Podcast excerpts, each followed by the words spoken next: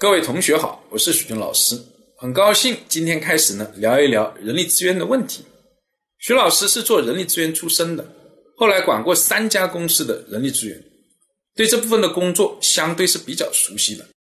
问过很多的同行一个问题：你理解的人力资源是什么样的？有部分人呢会说呢，这是指人的数量和质量的问题；还有一部分呢会认为是企业的人才的问题。这个问题的理解哦，徐老师认真的思考过。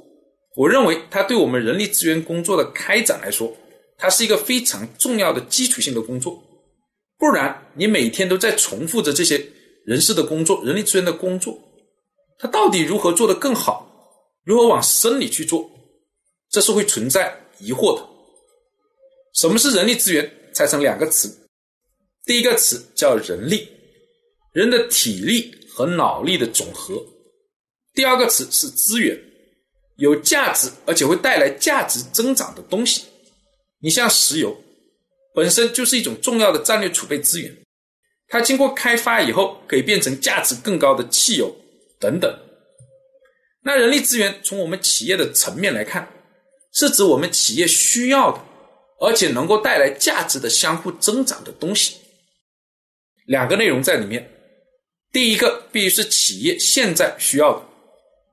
那比如说，在校的这些在读的大学生，对于我们目前的公司来说就不属于人力资源，因为目前来说不需要。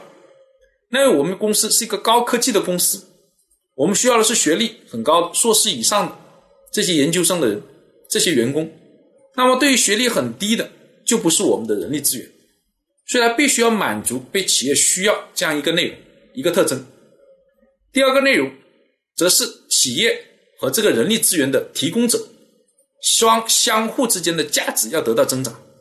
企业使用了这个人力资源，价值在增长；而这个人力资源来到公司以后，它自己的价值也在增长，这是必须的。